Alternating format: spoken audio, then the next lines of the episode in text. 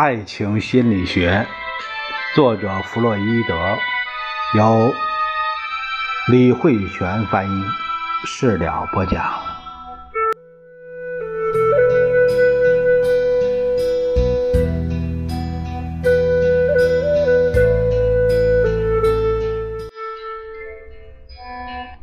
我们这一节看第二章第二节，讲的是。儿童时期性潜伏的始末，参考孩童时代不时显露出来的那些与性有关的活动，再加上心理疾病患者对自己潜意识中有关孩童时代的模糊叙述，我们就能够大概想象出孩童时代性生活的表现。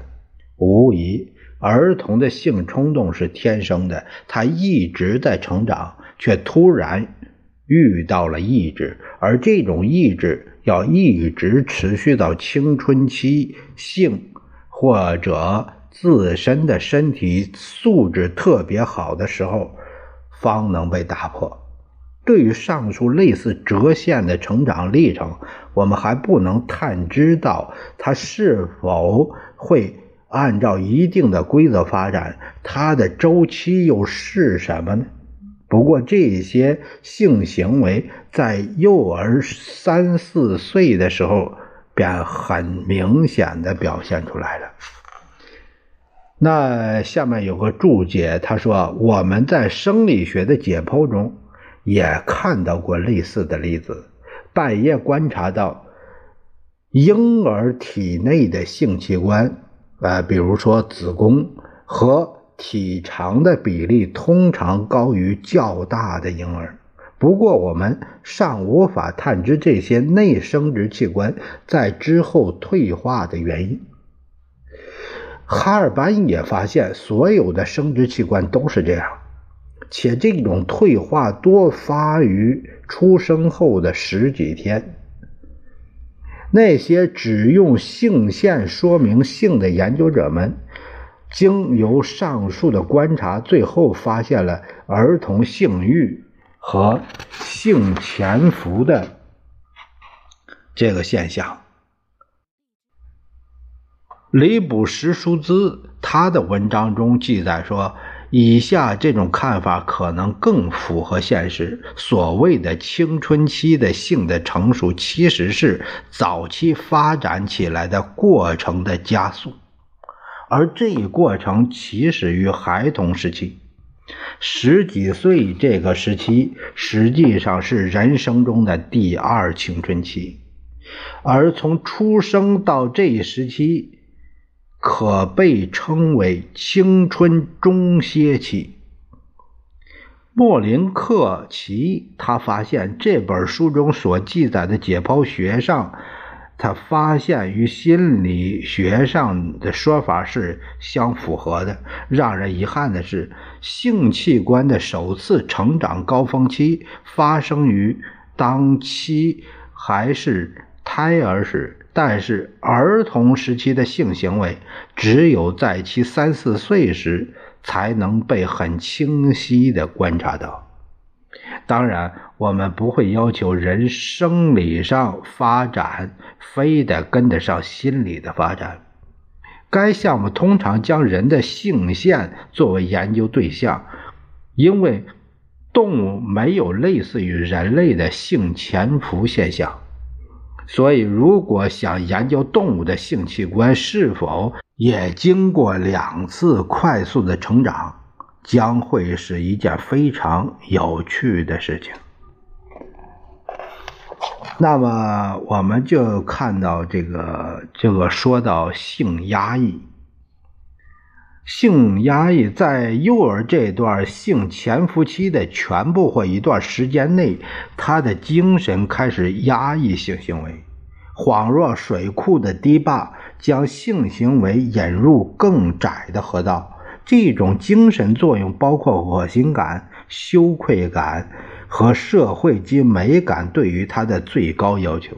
在文明社会中，我们可能会将这些为幼儿设置的堤坝归功于教养的作用。的确，教养是起到了相当的作用。不过，事实上，这是个人成长过程中的必经阶段。有时，纵然没有教养起作用，这一抑制作用也是注定要发生的。况且，教育要以自身素质为依托，才能发挥作用，使得这种压抑更为稳定和彻底。下一个标题说到的升华作用和反向作用，对于一个人来说，在其后一直维持自身的素养与常态，将是一个非常艰巨，同时又具有特殊价值的过程。到底该如何走过这一过程呢？也许要依靠那些时而处于潜伏状态，时而又有所呈现，但始终未曾消失的儿童期。性欲的确，他所拥有的力量或多或少，甚至完全脱离了本来的用途，而在别的地方发挥了作用。这种能够偏离性目的而作用于其他方面的性能源，被那些专注于人类文明发展史的学者们称为升华作用。正是这种力量。造成了人类在文化上所取得的巨大成就。再者，还要提醒大家的是，这种升华作用会伴随着性潜伏期而开始贯穿于个人成长过程的始终。就升华作用的作用过程而言，我们还能够从其他的角度对其进行说明。人类之所以会有性潜伏期，是因为人类生殖能力的延迟，使得儿童时期的性冲动发挥不了作用，而且儿童时代的性冲动通常只能让人感到难堪。再加上那些发自于快感区域的性冲动，给人带来的体会也并不愉快。随着时间的增长，上述作用慢慢积累下来，便形成了一种反向作用，反向的力量，也就是，而这些不愉快的经历，就是恶心、羞愧感、道德感等精神堤坝建立起来的基础。再一个就是潜伏期的终止，潜伏期的终止可以让我们暂且可以不去讨论含糊不清的潜伏期和儿童时代的经历，也无需再徘徊于那些中庸的设想。现在可以把目光转到分析一些现实的问题上来。那就是幼儿期性欲的结局是理想抚育所得到的最佳结果。不过，因为因人而各有不同，所以有时候某些人的性行为会背离升华作用，明显显露在外；而有时候这些性行为在潜伏期仍是时隐时现。直到青春时，才全面激烈的展露出来。在谈及儿童时代性欲的时候，那些教育家看似赞同我们的观点，实则却仍坚持要想拥有道德，就必须摒弃性欲。这些学者之所以将幼儿时期的所有性行为视为敌人，仅仅因为。他们无力改变这一切。与他们想法不同的是，我们认为，只要我们敢于研究这些让学者们害怕的现象，就肯定能够找到性冲动的真正原因。